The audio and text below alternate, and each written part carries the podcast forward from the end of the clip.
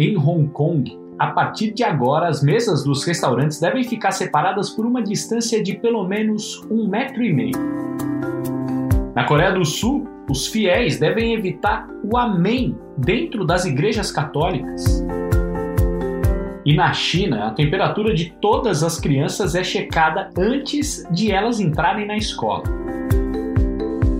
Em alguns países, as pessoas começam a retomar a vida, mas ao saírem de um isolamento que durou semanas, elas estão encontrando uma realidade bem diferente. E o esporte está inserido nesse contexto. Em Taiwan, robôs e bonecos de papelão ocupam as arquibancadas nas partidas de beisebol. Hoje é quinta-feira, dia 7 de maio. Eu sou Guilherme Pereira e este é o Jogo em Casa.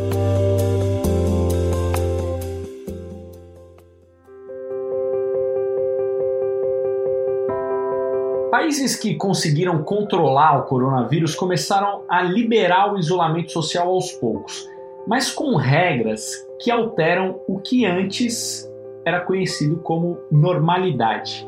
Por exemplo, ir a uma livraria em Hong Kong. Em Hong Kong, os clientes só podem ficar dentro das livrarias durante uma hora e com limites de entrada. Tudo para evitar o contágio do vírus. No esporte não está sendo diferente e isso traz ensinamentos para o Brasil.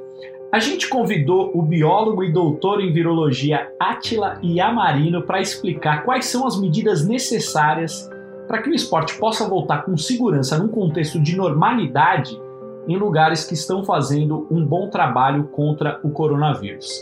É muito legal receber o Atila aqui no Jogo em Casa. Vamos ouvir. Eu acho que as medidas têm que ser muito bem pensadas para garantir que não tem grandes aglomerações e que as pessoas não estão se juntando, não estão aglomeradas, dividindo muito espaço. Se eles estão pensando em retomar eventos esportivos com portões fechados, sem a torcida, é possível retomar alguma normalidade, porque para um grupo menor de pessoas, como é o grupo de atletas dos dois times, é mais possível e mais viável fazer testes constantemente e garantir que todo mundo ali está sem Covid ainda existe um risco, ainda pode ter contaminação entre as pessoas, especialmente dividindo o vestiário, pela transpiração e uma série de outros problemas. Duvido muito que os atletas vão usar máscara mesmo, porque para uma máscara funcionar, ela dificulta a respiração, porque ela tem que filtrar o ar que está passando. Então existe sim um risco para os atletas e para todo mundo envolvido nos eventos de contaminação, é, independente de ter torcido ou não. Mas, como eu disse, é muito mais viável fazer testes e acompanhamento e monitoramento dos atletas é, do que fazer isso para todo o público do estádio. Então, com portões fechados, isso minimiza o risco entendo que tem uma necessidade de normalização da vida, de é, manter os eventos acontecendo, manter as coisas acontecendo e trazer uma situação dessa de normalidade. Não dá para a gente interpretar também como se o problema da Covid fosse temporário e toda a vida pudesse ser suspensa indefinidamente. A Covid é um problema sério muito provavelmente longo, idealmente longo, na verdade, porque as medidas que a gente toma para dificultar a transmissão fazem com que a pandemia dure muito mais tempo, e a ideia é justamente que dure esse tempo todo para todo mundo que precisa ser atendido poder ser atendido, ter acesso a, ao atendimento de saúde. Então, até termos um tratamento, até termos uma vacina, a Covid é um problema longo. Então, acho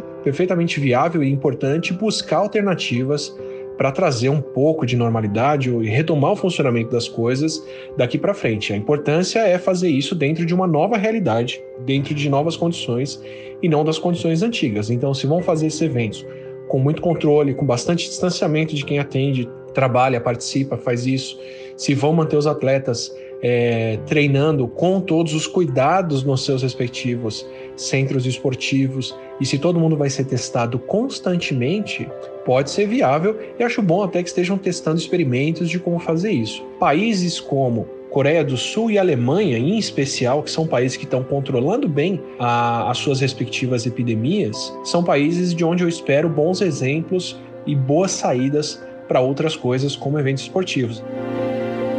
E é para esses países que a gente vai agora. Alemanha e Coreia do Sul, para saber o que eles podem ensinar sobre o retorno do futebol.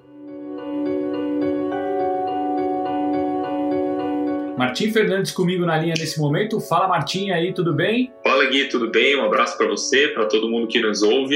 Ontem, o governo alemão autorizou a volta dos jogos da Bundesliga, o campeonato alemão de futebol, a partir da segunda quinzena de maio. Tudo indica que o recomeço vai ser no dia 15 de maio, sexta-feira que vem. Eu não vou falar nada não, Martim, mas tem muito amigo meu numa ansiedade para ver um jogo de futebol ao vivo. Tem cara que já tá sentado no sofá esperando o jogo da Bundesliga começar, mas não vou falar quem. Também não vou falar quem, mas é verdade, tem muita gente ansiosa para voltar ao futebol. Todo mundo quer que o futebol volte. A questão é só não atropelar os cuidados, não permitir que a situação piore. É, vamos lá, o campeonato alemão foi interrompido no dia 8 de março, quando faltavam nove rodadas para terminar.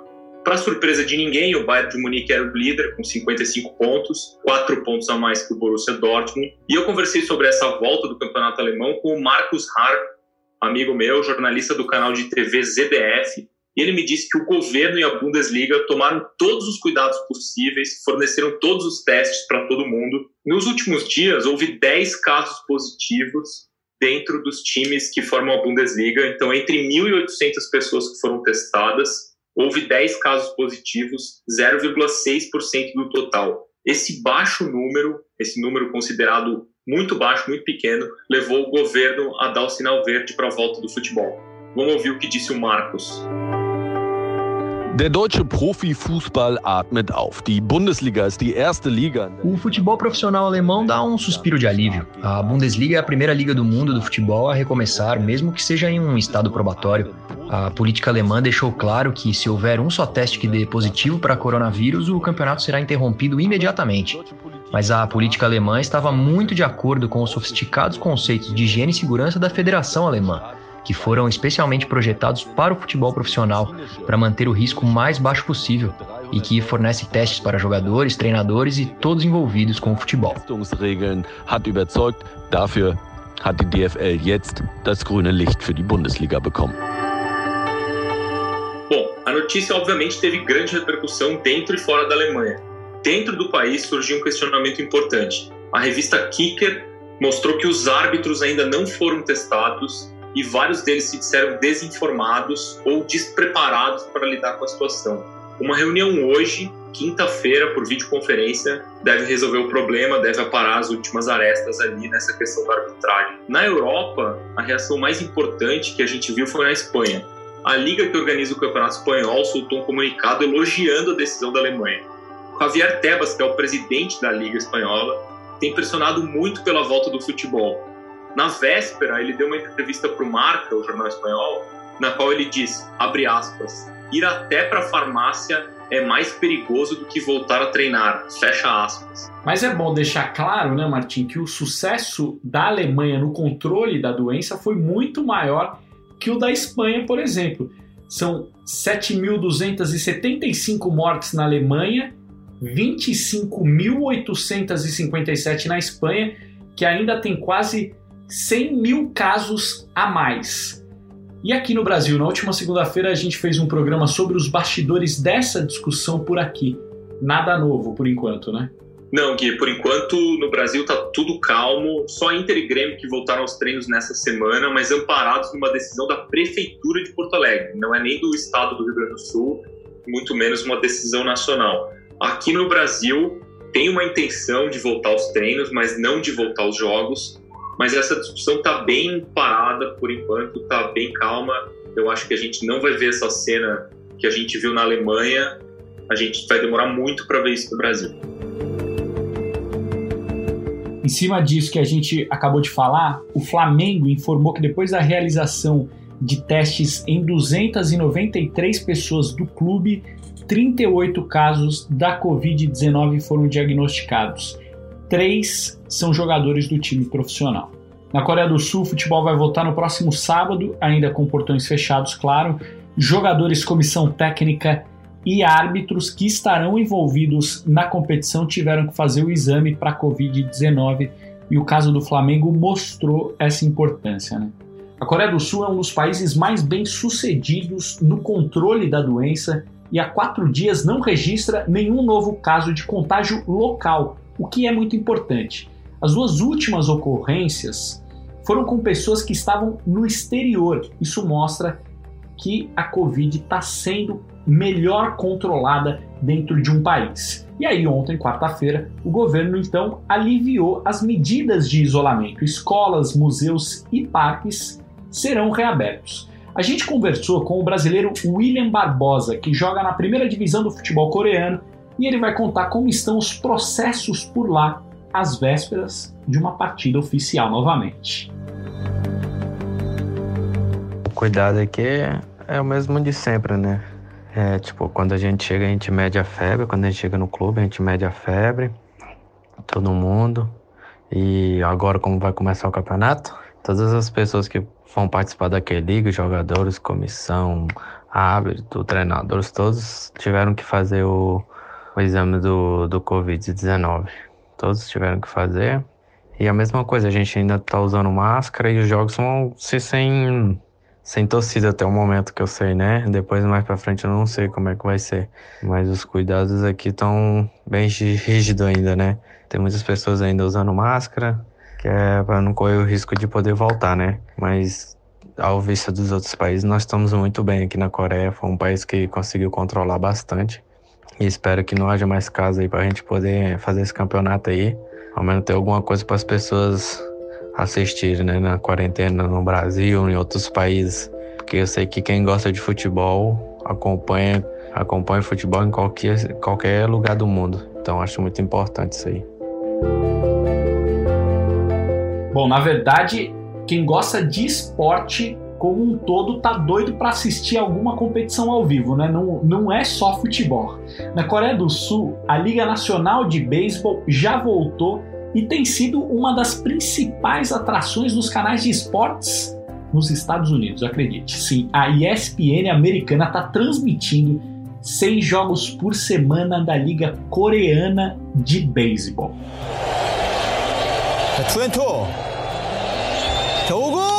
투앤투 자 오고 자 땅볼 네, 1루 땅볼 됐습니다 1루 아웃입니다 막천호 무사히로 세 타자를 모두 깔끔하게 잡아냈습니다 멋진 투구였습니다 O futebol também deve recomeçar em breve na Dinamarca. A Liga Nacional propôs ao governo voltar no dia 29 de maio porque a situação está bem controlada. 506 pessoas morreram por lá. Mais um exemplo, esse é mais um exemplo do sucesso do isolamento social. A Suécia, país vizinho da Dinamarca, não se protegeu do coronavírus como deveria e o número de mortes na Suécia já passa dos 3 mil. Por isso, na Dinamarca, os treinamentos já estão rolando e estão rolando há algum tempo. O lateral esquerdo Paulinho vai falar dos treinos e um pouco dessa nova vida em um dos países mais ricos do mundo. Fala pessoal, aqui é Paulinho, lateral esquerdo do FC Midtjylland da Dinamarca. E vou explicar um pouquinho para vocês como a gente está lidando esses últimos dias aqui. Há um tempo atrás foi liberado para a gente poder voltar aos treinamentos, né, com grupos menores de 10 pessoas, respeitando o distanciamento social. Então a gente normalmente treina em grupo de seis atletas, mais três da comissão, né? E, claro, sempre respeitando esse distanciamento social. A gente faz trabalhos de cruzamento, finalização, passes, é a parte física, né? E mais o trabalho individual que a gente continua fazendo em casa. E as lojas já estão, já estão abrindo aos poucos, os, os mercados já funcionam normalmente. E as pessoas seguem bem a risca, né, na verdade. Onde tem é necessário fazer fila, as pessoas respeitam o distanciamento social, as pessoas evitam é, qualquer tipo de aglomeração e evitam também sair na rua a todo momento. No mais é isso. A gente tem que aguardar uma resposta e seguir trabalhando dessa forma. Valeu, um abraço. A Bruna Campos vai trazer duas histórias para gente de outros dois atletas em outros dois países que ajudam a exemplificar os desafios que o esporte está tendo para voltar. O Vinícius Crepaldi é jogador do Pescadola Machida, lá do Japão. Ele estava aqui no Brasil de férias com a família, em quarentena, mas foi chamado pelo clube porque o campeonato poderia voltar agora em maio. Ele teria que chegar no Japão 14 dias antes do início dos treinos, porque também teria que fazer quarentena por lá depois de atravessar o mundo, né? Agora, com dificuldade para controlar o vírus, o Japão segue em estado de emergência até pelo menos o fim de maio. Mas o Vinícius conta um pouco de como foi a saga para chegar e desembarcar na Terra do Sol Nascente.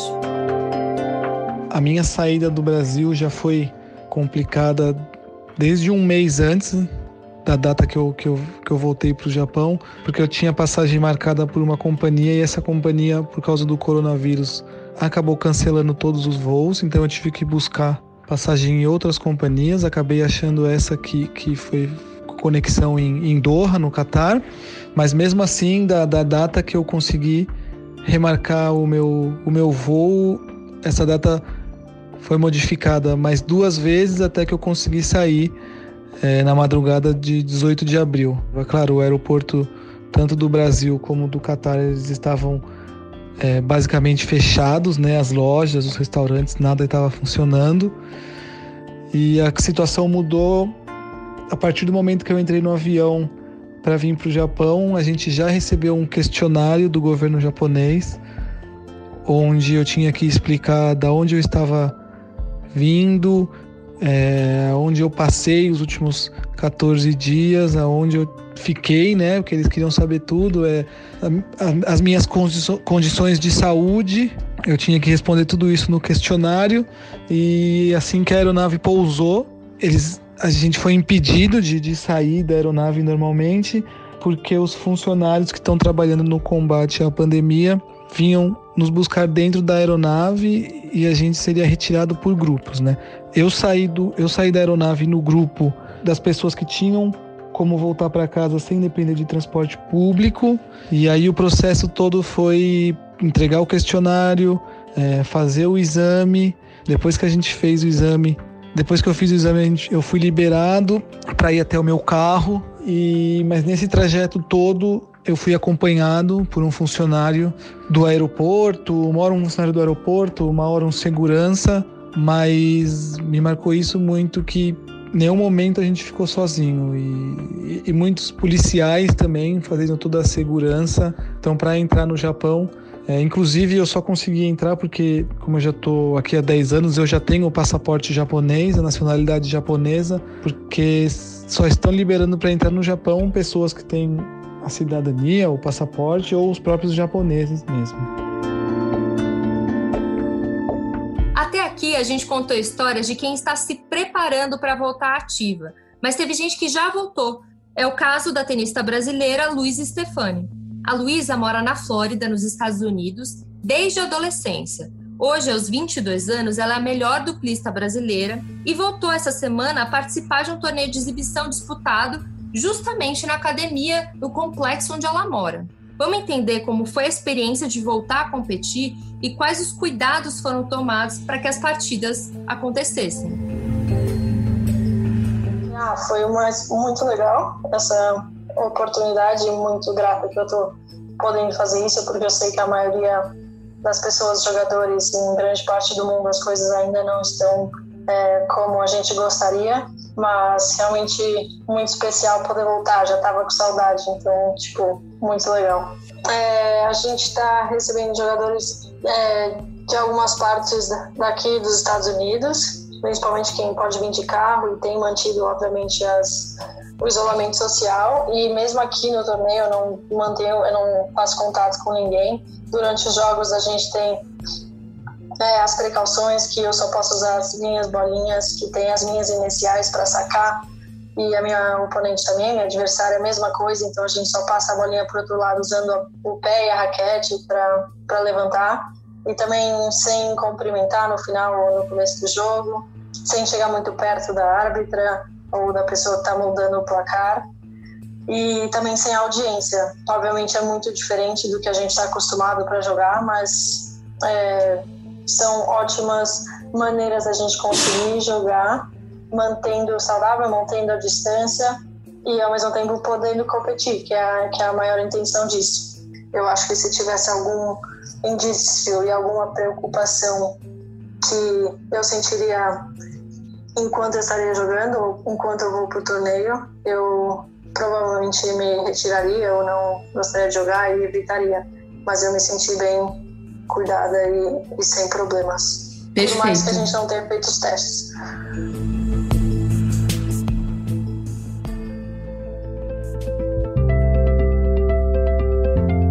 Aqui no Brasil, nossas preocupações ainda são outras. Mas histórias como essas que nós mostramos no episódio de hoje servem de exemplo para a gente. Existem várias etapas para que o esporte possa voltar. Quando voltar, a realidade com certeza será outra e nós precisamos estar preparados para isso. 8.536 pessoas morreram no Brasil, que agora se tornou o sexto país com mais mortes no mundo. O Jogo em Casa tem a produção e reportagem da Bruna Campos, do Martim Fernandes e do Henrique Totti. A edição é do Leonardo Bianchi e do Guilherme Daoli. A coordenação é do Rafael Barros e a gerência do André Amaral. Lembrando, gente, vocês encontram o Jogo em Casa no Google, na Apple Podcasts, no Spotify, no Pocket Casts e, claro, lá no globesport.com/podcasts. Eu sou Guilherme Pereira. Um abraço para você e até amanhã.